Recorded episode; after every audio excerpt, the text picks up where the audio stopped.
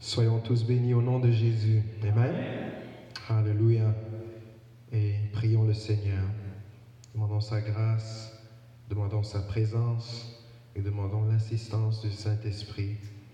Alléluia. Père éternel, Dieu Tout-Puissant, nous voulons te bénir et te rendre gloire de ce que tu fais toutes choses à merveille. Seigneur, merci pour ce temps où tu nous donnes de partager ta parole. Seigneur, qu'elle puisse faire le plus grand bien à notre esprit, ô Dieu, qu'elle puisse faire le plus grand bien à notre âme, Seigneur. C'est un cœur ouvert, c'est un cœur prêt à la recevoir avec, avec amour et empressement, Seigneur.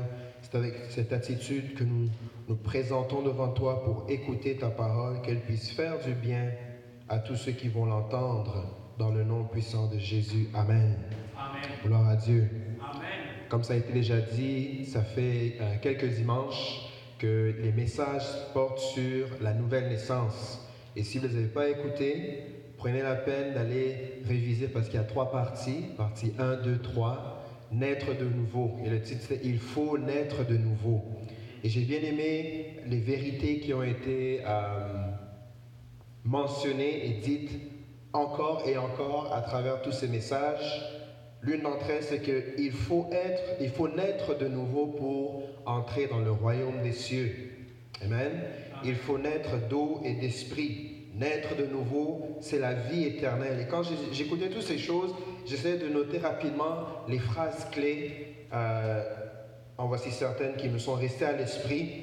Et une phrase qui était merveilleuse aussi, c'était celle qui comparait le serpent d'airain dans le désert et l'élévation de Jésus à la croix. Et comme le serpent a dû être élevé pour que tous ceux qui le regardent aient la vie, le Fils de l'homme, c'est-à-dire Jésus, a dû lui aussi être élevé pour que tous ceux qui croient en lui aient la vie.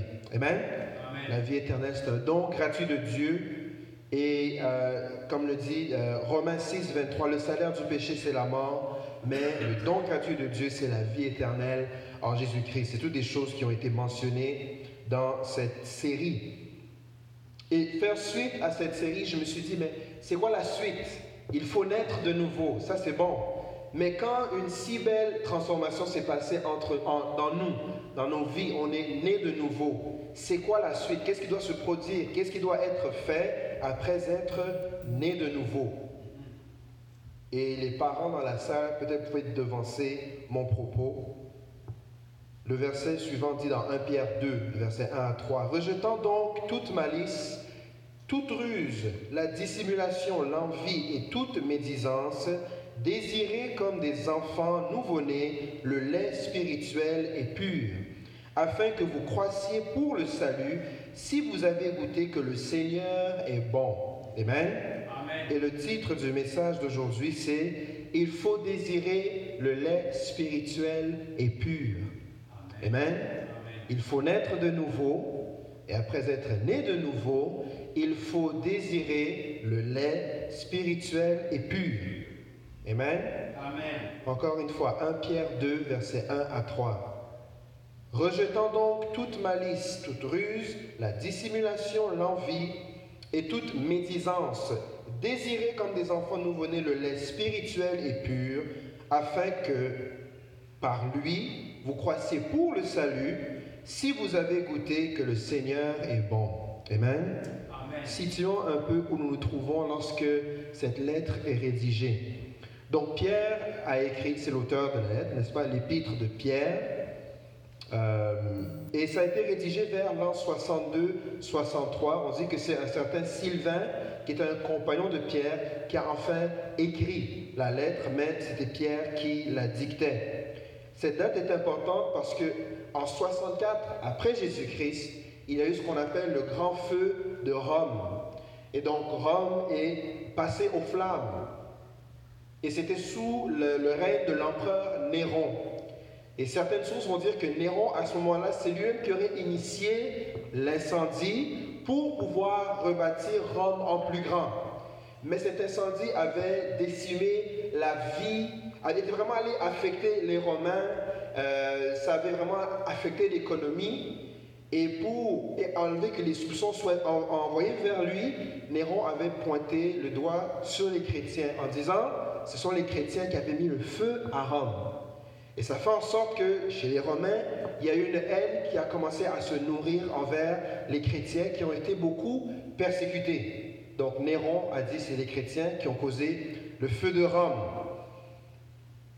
Et l'auditoire de Pierre, on le voit dans la, le tout premier verset de la lettre. Pierre dit, Paul, euh, Pierre plutôt, apôtre de Jésus, à ceux qui sont étrangers et ceux qui sont dispersés dans le pont, la Galatie, la, Cappadoce, plutôt, l'Asie et la Bithynie.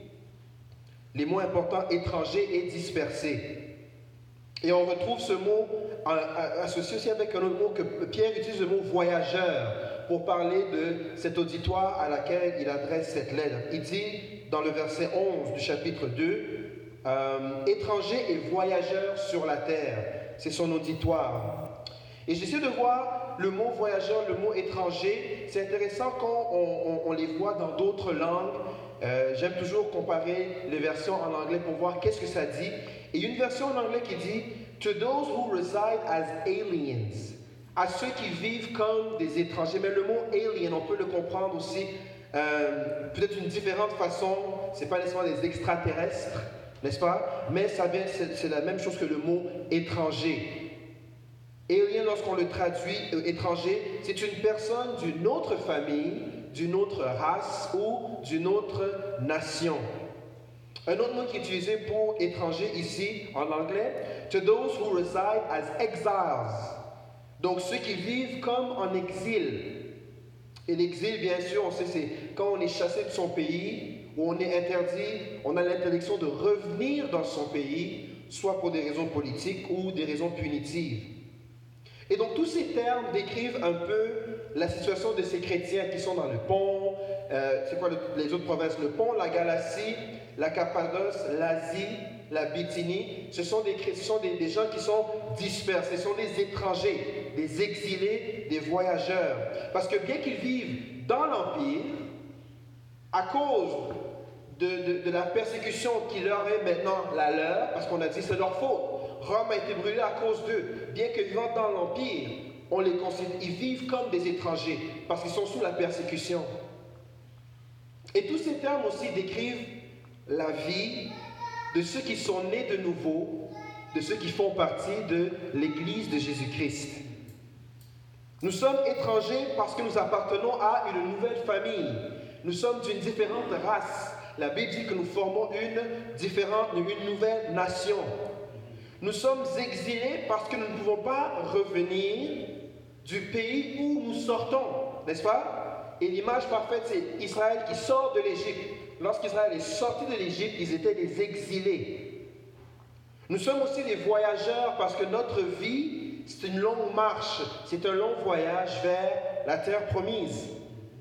Et nous sommes dispersés parce que l'Église de Jésus-Christ, ce n'est pas seulement ceux qui se trouvent dans les quatre murs d'une enceinte, mais c'est tous ceux qui appartiennent, n'est-ce pas, qui, qui peuvent dire qu'ils sont nés de nouveau, dispersés. Mais malgré tout, nous formons un seul corps. Et la persécution présente est incomparable à la gloire future. Amen.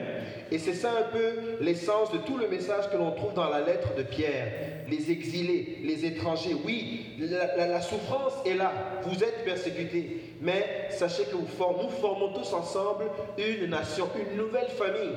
Et Pierre va beaucoup utiliser l'image d'Abraham, que Dieu a béni. Et qu'Abraham aussi, c'est quelqu'un qui s'est promené et qui a fait le tour de la terre promise. Et quand il a fait ce tour, Dieu a dit, fais tout ce que tous ces lieux où tu auras séjourné, c'est là que je vais donner à, à ta postérité en héritage.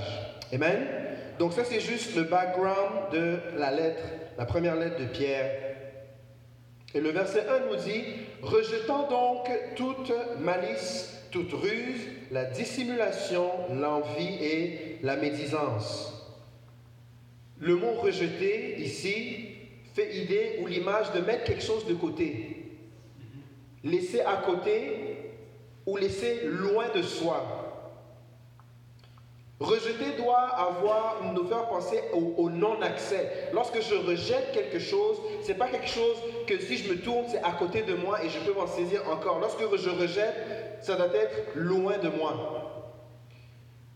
Le rejet a aussi un élément d'incompatibilité. Vous savez, quand les gens ont besoin des, euh, greffes et que quelqu'un a besoin d'un rein et on plante le rein, on dit, et des fois, quand ça fonctionne mal, on dit que le corps rejette l'organe. Et quand, ce- quand cette, euh, ce qui arrive, c'est en fait que le corps combat l'organe que l'on vient de mettre, qui est censé aider, mais que le corps ne rejette pas, alors il produit des anticorps pour combattre. On dit que le corps rejette l'organe. Et la vraie nouvelle naissance, c'est pas nécessairement essayer de cacher son ancienne vie et de prétendre un renouveau, ou de, ou, de, ou de se comparer et de dire que je suis moins pire, mais c'est vraiment laisser de côté, c'est rejeter. Il y a une expression euh, populaire qu'on dit chasser le naturel et il revient au galop. Voyez-vous? Mais nous, ce qu'on fait, et la nouvelle naissance, c'est pas seulement chasser le naturel, parce que si on essaie de couvrir, de faire la mascarade du renouveau, cette expression va s'appliquer. Chasser le naturel et il va revenir au galop. Mais lorsqu'on rejette et on met de côté, c'est pas qu'on chasse le naturel, mais c'est qu'on change de nature. On ne chasse pas le naturel, mais on change de nature. Et ça, c'est par l'Esprit de Dieu qui fait cette transformation. Amen? Donc, avant de pouvoir désirer, n'est-ce pas? Parce que le verset 2, on va y arriver, ça dit désirer le lait spirituel et pur. Mais avant de pouvoir désirer ce lait, il faut d'abord mettre de côté tout ce qui constituait l'ancienne nature. Et les mots que l'apôtre utilise pour décrire cette ancienne nature ont tous leur valeur. On va y regarder un à la fois. Il dit tout d'abord, rejetant donc toute malice. Et pour ceux qui sont d'un certain âge, vous avez connu la bande dessinée Denis la Malice, qui était un petit garçon qui faisait que des mauvais coups. Denis ne faisait que des mauvais coups. On l'attrape, il recommence. On l'attrape, il recommence. Denis, la malice. La malice, c'est, c'est plus que la méchanceté. Mais c'est une méchanceté qui n'a pas honte d'enfreindre la loi. C'est le désir de faire le mal. C'est ça la malice. Et Dieu nous dit qu'il faut rejeter la malice. Et ce n'est pas peu de choses. Parce que la malice, c'est ce qui a fait en sorte que Dieu, lorsqu'il a regardé la terre, il a dit non, il faut qu'on fasse un nettoyage. Et il y a eu le déluge. Si vous lisez Genèse 6, verset 5, la Bible dit, l'Éternel vit que la méchanceté des hommes était grande sur la terre et que toutes les pensées de leur cœur se portaient chaque jour uniquement vers le mal.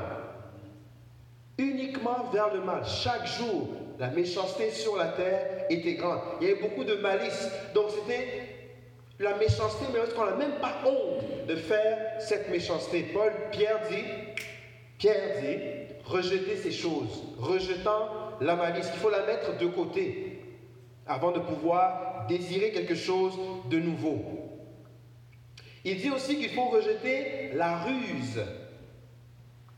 La ruse qui doit nous faire penser au mensonge. C'est un synonyme pour ce mot ici, la ruse. Or, la ruse, nous le savons, c'est la nature même de notre ennemi, le diable, n'est-ce pas? Et c'est cette nature qui s'est manifestée lorsque, par ruse, le diable est venu présenter quelque chose qui n'était pas à l'homme et à la femme. Et Jésus, lorsqu'il est venu prêchant la bonne nouvelle, prêchant la vie, le, renouveau en, en, en le Père, il a eu à confronter des gens qui avaient la nature de leur père, le diable. Mais ces gens-là, au contraire, se pensaient spirituels. Vous savez de qui je parle? Les pharisiens. Et il, leur rappelle très bien dans cet échange, où ils se disent, non, nous, on appartient d'Abraham. Et il leur dit, non, non, non, vous, vous n'êtes pas d'Abraham. En fait, vous, votre père, c'est le diable.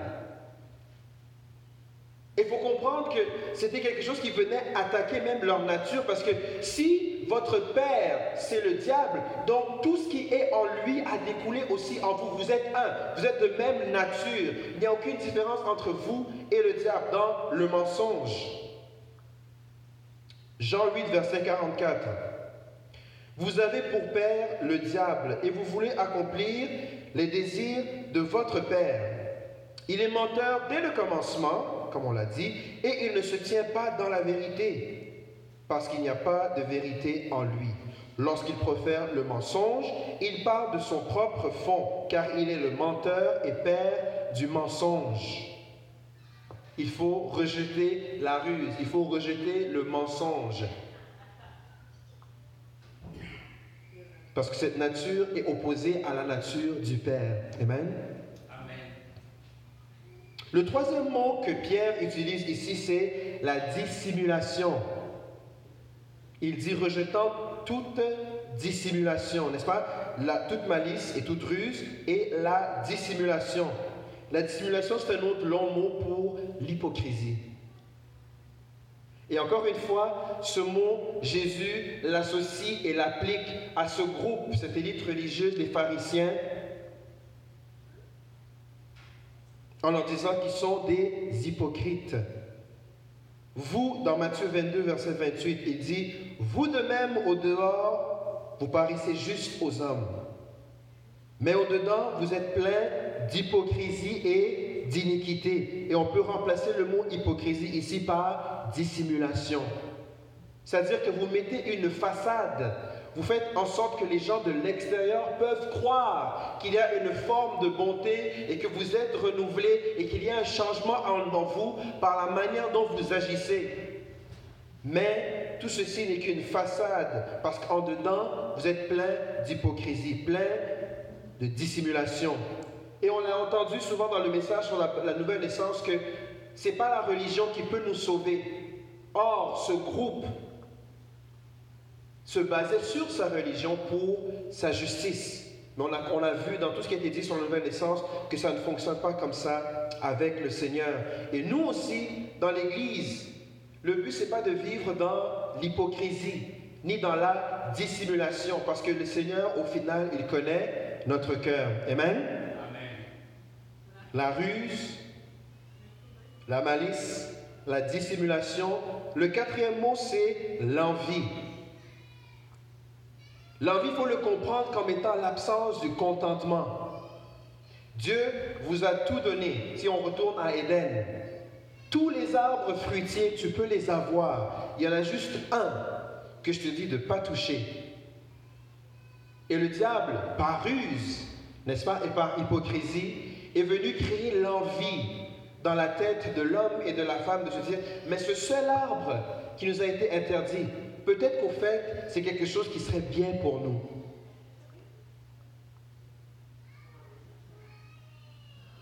Galates 5, 19 à 20 nous donne une litanie des œuvres de la chair. Et dans ces œuvres de la chair, on retrouve l'envie.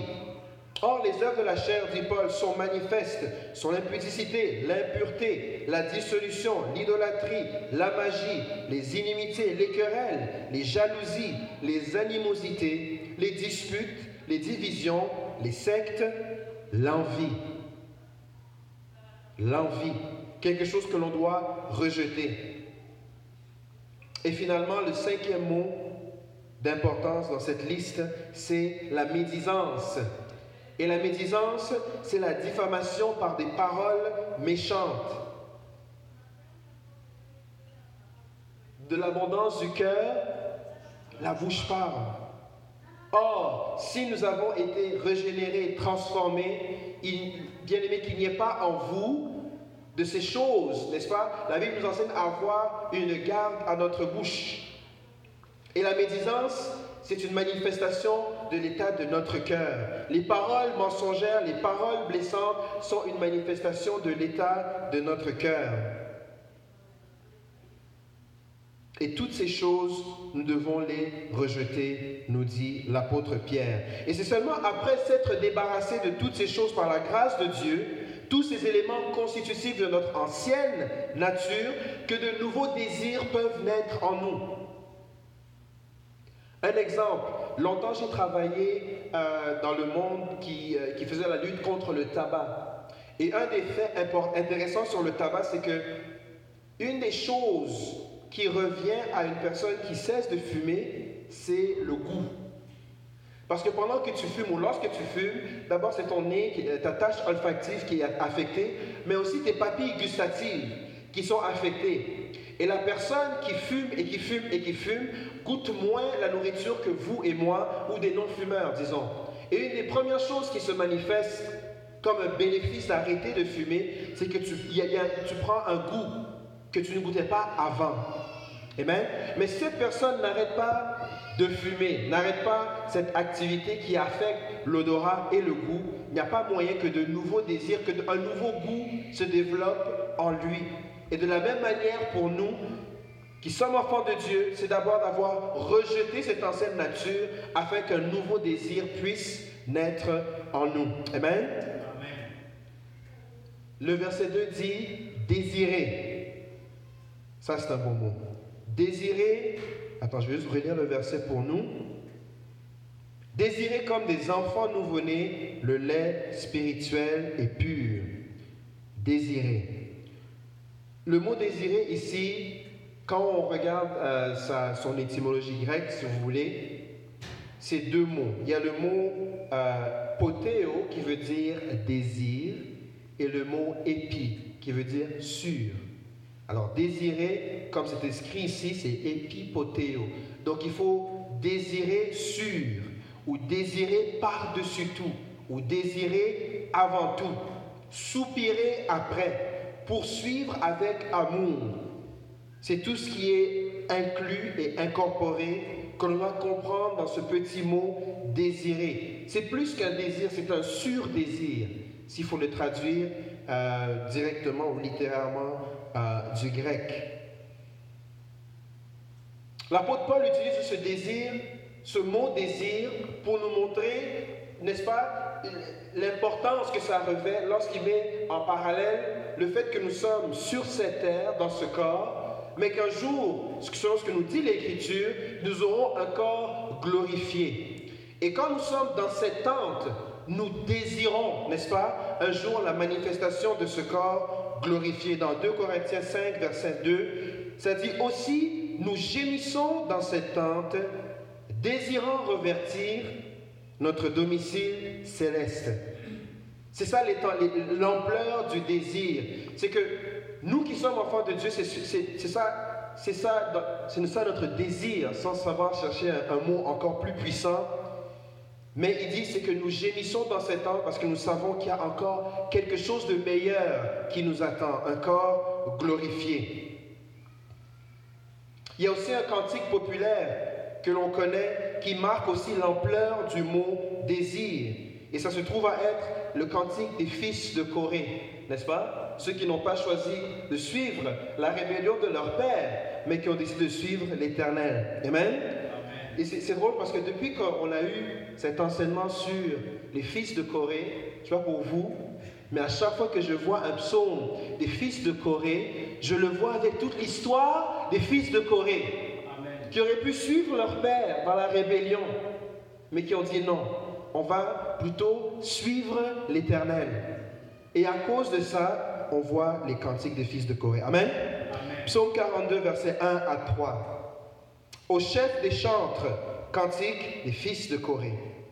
Comme une biche soupire après des courants d'eau, ainsi mon âme soupire après toi, ô Dieu. Mon âme a soif de Dieu, du Dieu vivant. Quand irai-je et paraîtrai-je devant la face de Dieu? Comme une biche soupire, on peut même remplacer le mot soupir par désir pour le comprendre. Comme une biche désire après des courants d'eau. Mon âme a soif de toi.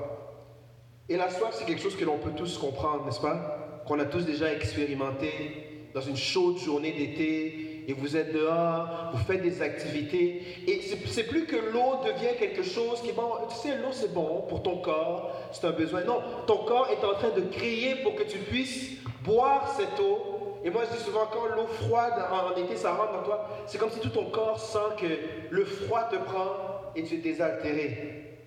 C'est la même image, c'est avec la même intensité que la Bible nous appelle à désirer le lait spirituel. Désir, un désir au-dessus de tout. Et je le répète, c'est plus qu'un besoin primaire. Vous savez, souvent, en début d'année, on va se dire, bon, les choses que j'ai besoin de faire, pour être un bon chrétien cette année, c'est prier, c'est lire la Bible, aller à l'église et peut-être d'autres choses qu'on peut indiquer. Mais souvent, c'est mis sur une liste comme étant des choses à faire presque par obligation. Alors que le désir que le Seigneur nous appelle à avoir, c'est une soif, c'est quelque chose d'intense, un besoin qui dépasse tout besoin, plus qu'un simple besoin primaire ou un crochet à mettre dans une case. Désirer. Désirer comme des enfants nouveau-nés le lait spirituel. Donc on a déjà vu rejeter, on a vu qu'est-ce qu'il faut rejeter, la malice, la dissimulation, l'hypocrisie, l'envie, le mensonge, et maintenant le Seigneur nous appelle à désirer, comme des enfants nouveau-nés, le lait spirituel. Amen? Amen. Le lait spirituel. Le mot spirituel ici se traduit par un mot grec, logikos. Et logikos veut dire raisonnable. Comme dans ce verset qu'on connaît, Romains 12, verset 1. Je vous exhorte, frères, par les compassions de Dieu, à offrir vos corps comme un sacrifice vivant, saint, agréable à Dieu, ce qui sera à votre part un culte raisonnable ou un culte spirituel. Les mots, les deux sont interchangeables ici. Et l'origine de ce mot, logikos, c'est logos, qui est la parole. Le lait spirituel est à, la fois un lait raisonnable parce qu'il s'agit du lait de la parole de Dieu.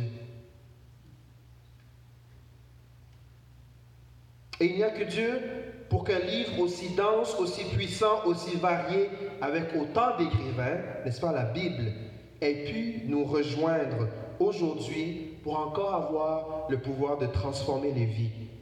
N'est-ce pas? C'est plus que simplement un livre spirituel, mais c'est un livre aussi raisonnable. Où est-ce que Dieu, dans sa logique, nous conduit de la Genèse à l'Apocalypse et que c'est toute une histoire qui pointe vers Jésus. Le lait spirituel, c'est un lait logique, un lait raisonnable. C'est la parole de Dieu. Amen? Mais Pierre aurait pu juste se limiter à dire un lait spirituel. Et on l'aurait compris, il fait référence à la parole de Dieu. Mais il dit le lait spirituel est pur. Et ce mot aussi pur est important parce que, n'est-ce pas, on vit dans une société où est-ce que tout le marketing qui est fait sur ce qu'on mange, pur à 100%, sans OGM, sans additifs, sans glucose, sans fructose, c'est pur. Et d'ailleurs même, euh, il y a certaines compagnies qui s'appellent 100% fruits.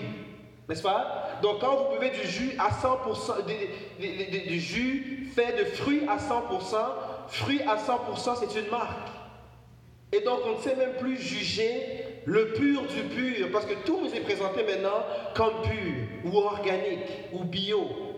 N'est-ce pas?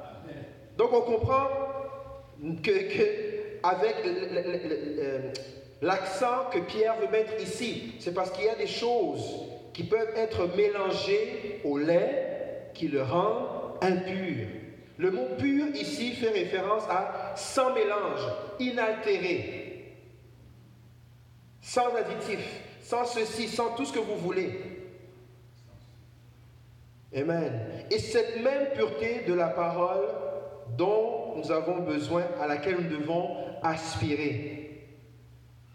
Et bien sûr, ce désir de la pureté, d'avoir le lait pur spirituel, la parole de Dieu, ça fait en sorte que peut-être il y a des frictions, parce que chacun va dire que le lait dont il s'abreuve est le lait pur, n'est-ce pas? Et mon lait est pur parce que, et une dénomination se crée autour d'un certain lait pur, entre guillemets. Et moi, mon lait est pur aussi ici parce que 1, 2, 3, 4, 5. Mais au final, c'est pour ça que l'important, et on va arriver sur une autre image, mais le lait que nous devons désirer, c'est un lait aussi qui doit se partager. La parole est faite aussi pour qu'on la lise individuellement, mais c'est aussi dans l'échange qu'on peut savoir, mais toi, qu'est-ce que tu comprends de ce passage ici? Comment est-ce que tu lis cette parole? Et ainsi, on ne se laisse pas dans une boîte, n'est-ce pas? Mais on met toujours comme les chrétiens de Béret. Comment est-ce que je comprends la parole? Comment est-ce que tu la comprends afin que le lait que l'on prend reste pur? Amen? L'apôtre Pierre ici utilise le mot comme des enfants nouveau-nés. Et l'image du nouveau-né doit nous faire penser que l'apôtre Paul ne pensait pas en falac, n'est-ce pas en poussière, mais pensait sûrement au lait maternel. Ce n'était pas encore développé à l'époque. Et j'ai fait, je me suis amusé à faire une recherche sur le lait maternel. Le lait maternel, et ça c'est Google et toutes sortes de sources qui sont disponibles, vous pouvez chercher vous-même, on dit qu'il y a environ 200 composantes, 200 composantes dans le lait maternel, entre autres des protéines et des protéines non allergènes, donc qui, facilitent la digestion pour l'enfant. Le lait maternel contient du sucre et des gras qui fournissent l'énergie nécessaire aux cellules du bébé. Le lait maternel contient aussi de l'acide gras, plutôt des acides gras essentiels qui, euh, pourraient influencer le développement du cerveau et de la vision. Le lait maternel contient aussi des anticorps et des molécules antimicrobiennes qui aident le bébé à se défendre contre bactéries et virus. Ça contient aussi des hormones qui stimulent la croissance et le développement du système digestif, système immunitaire de l'enfant, et ça contient aussi des cellules vivantes. Le lait maternel contient aussi des cellules vivantes qui aident à protéger le bébé contre les infections et qui stimulent son propre système immunitaire. Amen? Et donc, l'allaitement maternel a beaucoup de bénéfices. L'enfant est moins touché par les maladies. Euh, on dit qu'il euh, a un risque moins élevé euh, d'infection des voies respiratoires. L'allaitement aussi diminue la fréquence des bronchites, des pneumonies et des otites. Certaines études aussi ont marqué que les enfants allaités au lait ont des meilleurs résultats dans les tests d'intelligence. Mais il s'agit d'une accélération du développement qui diminue avec le temps. Donc, si vous avez pris du lait en poudre, il n'y a pas, c'est pas une dire que vous êtes moins intelligent, mais semble-t-il que le développement cognitif du lait maternel a un plus. Pourquoi je dis toutes ces choses? C'est parce qu'il y a un beau parallèle à tracer entre le lait maternel et ce lait spirituel pur. Les deux fournissent de l'énergie, n'est-ce pas? On a dit que le lait maternel contient du sucre et des gras et qui fournissent de l'énergie. Et la parole de Dieu, c'est ce qu'elle fait en nous. Elle nous fournit de l'énergie. Je ne sais pas pour vous, mais des fois, lorsque vous êtes abattu, lorsqu'une situation vient et veut vraiment mettre le poids du monde sur vous, et tu lis la parole de Dieu, et tu es édifié, et tu es relevé, et tu te dis, Seigneur, merci d'être encore avec moi. Cette parole te donne de l'énergie pour continuer dans ta marche. Les deux aident au développement, et de ce que j'ai lu, de ce que nous avons lu, aident au développement du cerveau et de la vision. Or, la parole de Dieu renouvelle notre intelligence et nous donne le discernement. Ça nous permet de voir au-delà de ce qui nous est montré. Ça nous permet de comprendre l'intention qui est euh, dans, ce qu'on peut voir dans une émission à la télé ou lorsqu'on lit quelque chose, on le lit avec les yeux de l'esprit et on comprend si ça c'est bon ou ça c'est pas bon pour moi. Ça c'est en étant abreuvé du lait spirituel que ce développement et ce discernement du cerveau et de la vue peut se faire. Les deux augmentent l'immunité et la protection contre les maladies, les infections, les bactéries. Or, la parole de Dieu nous empêche, nous protège plutôt contre cette maladie qui veut beaucoup s'attacher à nous, le péché. Et lorsque Jésus a été tenté dans le désert pour pécher, de quoi est-ce qu'il s'est servi pour réfuter l'ennemi si ce n'est de la parole? Et celui que j'ai le plus aimé, c'est que le lait maternel contient des cellules vivantes. Or, nous savons que la parole de Dieu est elle est vivante. Pénétrante jusqu'à séparer, n'est-ce pas? La parole de Dieu est vivante et efficace. Elle est plus tranchante qu'une épée quelconque à deux tranchants. Pénétrante jusqu'à séparer âme et esprit, jointure et moelle. Elle juge les pensées et les sentiments du cœur. Et de la même manière que le lait maternel a des cellules vivantes qui vont vers le bébé, le lait spirituel est pur et vivant pour aussi nous donner la vie. La parole de Dieu est vivante. D'où l'importance que le lait dont nous abreuvons soit un lait spirituel et un lait pur, parce qu'il y a des bénéfices à se nourrir de ce lait. Afin que par lui, donc le lait, vous croissiez pour le salut. L'objectif du lait, bien aimé, autant au niveau naturel que spirituel, c'est la croissance. C'est de grandir. Et c'est pour ça que la croissance nous est donnée comme unité de mesure par rapport à la qualité du lait que nous recevons. Et l'exemple très simple, c'est pour toute la flopée des enfants qu'il y a ici. Quand on va voir un enfant qui est bien dodu et bien grand, on va dire, lui, il mange bien. Lui, il boit bien son lait. Quand je pense à mon neveu Dylan, je le regarde, je dis, lui, il mange bien. Lui, boit bien son lait. Et je ne suis pas là à chaque fois qu'il mange, mais je peux voir dans sa croissance, avec sa, bonne forme, que sinon, lui, il mange bien.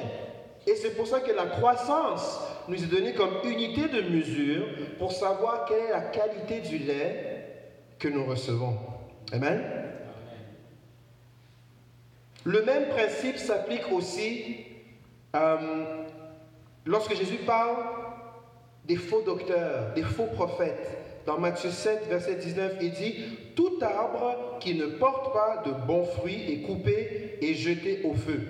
Verset 20, c'est donc à leurs fruits que vous les reconnaîtrez. Et ici, Jésus parle, n'est-ce pas, euh, des faux prophètes. Mais la logique aussi s'applique à notre propos. La croissance témoigne de la nutrition comme les fruits témoignent de l'arbre. Le but du lait, c'est la croissance. Et c'est important que l'unité de mesure soit nécessairement la croissance, parce que ce n'est pas tout ce qui est liquide et qui est blanc qui est du lait.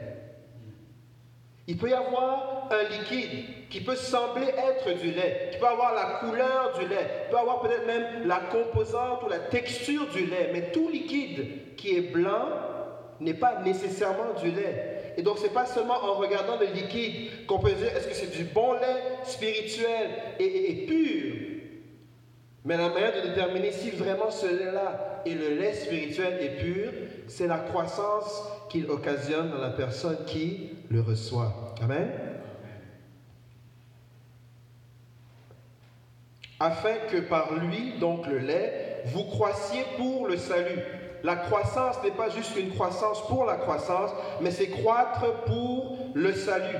Autant il est possible de croître pour le salut, il est aussi possible de croître pour la perdition. Et tout dépend de ta nutrition, de quoi tu t'abreuves. Ne vous y trompez pas, on ne se moque pas de Dieu. Ce qu'un homme aura semé, il le moissonnera aussi.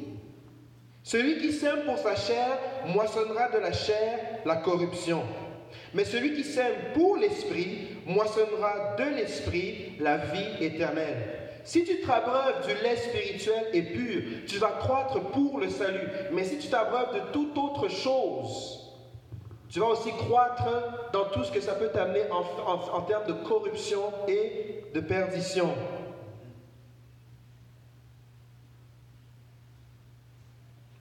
Et si ce n'est pas du lait spirituel et pur que nous nourrissons, il ne faut pas aussi s'étonner si on souffre de malnutrition. Si dans les moments où est-ce qu'on a besoin de puiser en nous et qu'une parole puisse ressortir et que rien ne ressort parce que d'abord rien n'est rentré. Voilà pourquoi la Bible nous dit de nous entretenir avec des psaumes, des hymnes et des cantiques, de sorte que lorsque tu as besoin d'aller puiser un psaume et le ressortir et dire Seigneur, voici ce que ta parole dit, ne vous inquiétez de rien. Celui qui, c'est l'ange de l'éternel campe autour de ce qui est le cœur. Mais ce sont des choses qui doivent d'abord rentrer en toi pour que dans le besoin, tu puisses y puiser. Amen. Montrer que la nutrition est là. Sinon, tu vas souffrir de malnutrition. Il va te manquer de ce lait spirituel et pur lorsque tu en auras le plus besoin. Et la Bible nous enseigne ici, nous exhorte à croître pour le salut. La nouvelle naissance, c'est bien, on est né de nouveau, mais ça ne s'arrête pas là. Il faut maintenant travailler, comme le dit la Bible, travailler à ton salut. Et ça, comment tu le fais? C'est par rapport à ce qui te nourrit. Et on a dit que le, lait nous amène à avoir le, discernement et euh, euh, le discernement et l'intelligence, le renouvellement de l'intelligence. Et pas plus, pas plus tard que, que, hier ou ce matin, on parlait avec Julia d'une émission qu'on a commencé à regarder. Mais un épisode, deux épisodes, trois épisodes, cinq épisodes, plus tu avances et plus il y a des éléments qui sont insérés dans l'émission pour lesquels tu tiques un peu, tu dis, bon, peut-être j'ai eu un moment où est-ce qu'on n'est pas trop d'accord avec ce qui est véhiculé comme message, et puis deux, et puis trois. Jusqu'à un certain point, je ne sais pas si je vais encore continuer, si je peux regarder encore cette émission. Et un tel discernement, un tel raisonnement ne peut être fait que lorsque la personne est habituée à recevoir le lait spirituel pur, de, lorsque, de sorte que lorsque quelque chose d'étranger veut venir, il y a une réaction qui se fait. Et à toi de déterminer si tu veux continuer à manger, comme on dit, junk food, de la malbouffe, et voir maintenant comment ça va affecter ton esprit, ou tu peux dire non. Je préfère m'abstenir de cette malbouffe, de polluer mon esprit. Je préfère me nourrir de ce lait spirituel, de ce lait qui est pur. Amen. Gloire à Dieu. Afin que par lui, vous croissiez pour le salut. Et le verset 3 nous dit, si vous avez goûté que le Seigneur est bon si vous avez goûté que le Seigneur est bon. Et comme j'aime beaucoup faire la grammaire, on sait que le si, c'est une conjonction, n'est-ce pas, qui joint les idées. Et en fait, si vous avez goûté que le Seigneur est bon, on répète le début de la phrase. Si vous avez goûté que le Seigneur est bon, rejetez la malice, rejetez le mensonge, rejetez la dissimulation, rejetez, rejetez et désirez le lait spirituel. Pour pouvoir rejeter et pour pouvoir désirer, il faut avoir goûté. Si vous avez goûté que le Seigneur est bon. Et j'aime beaucoup le mot goûter ici, c'est une image qui doit nous faire penser à faire l'expérience de quelque chose. C'est pas nécessairement goûter avec la langue, mais c'est faire l'expérience de quelque chose. Pour illustrer le propos, Jean 8, verset 52, Jésus dit, si quelqu'un garde ma parole, il ne verra jamais la mort. Et le mot verra ici, c'est le même mot grec utilisé pour le mot, le, mot goûter que nous venons de lire. Donc faire l'expérience de. Et cette expérience, ça démontre la nature de Jésus, la nature du Père. Parce que Dieu, le Dieu que nous servons, s'est incarné, donc il est devenu chair afin d'avoir un rapport direct avec sa création. Amen? C'est quelque chose qu'il faut, faut saisir que le Dieu que nous servons n'a pas, n'a pas, n'a pas, dans son plan rédempteur, accompli le tout de son siège dans les cieux, mais il est venu pour avoir une interaction et une expérience avec sa création. Et c'est pour ça que pour ça que le verset dit si vous avez goûté que le Seigneur est bon, le goûter est tout aussi important par rapport au lait spirituel. Parce qu'à l'œil nu, n'est-ce pas, le, lait caillé ou le lait qui est un peu passé date, à l'œil nu, c'est difficile de discerner, n'est-ce pas? Mais une fois qu'on y a goûté, ah, là tu sais déjà que ça, ça fait peut-être quelques jours, c'est peut-être plus bon, il faut laisser de côté. Et même ceux vont vous dire, ceux qui sont habitués à du lait 3,25%, quand vous goûtez de l'écrémé, vous dites, mais est-ce que c'est vraiment du lait ça, n'est-ce pas? Et quand le Seigneur dit, si vous avez goûté que le Seigneur est bon, il veut que l'expérience que nous faisons de lui ne soit pas simplement une connaissance théorique, intellectuelle, mais il veut que ce soit une connaissance pratique. Et goûter que le Seigneur est bon, bien-aimé, c'est tous les jours de notre vie que nous sommes invités à le faire. Amen. tous les jours de notre vie, ce qu'on dit Seigneur, je m'en remets entre tes mains, c'est une opportunité qu'on donne au Seigneur.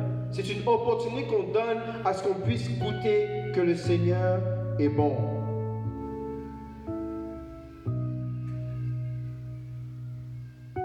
Si vous avez goûté que le Seigneur est bon, je t'invite, mon frère, ma soeur, à habituer ton esprit au lait spirituel le lait spirituel est pur. Parce que c'est le seul moyen de vraiment discerner le lait de tout le lait. C'est le seul moyen plutôt de discerner toute autre forme de lait qui ne soit pas pur, qui ne soit pas spirituel.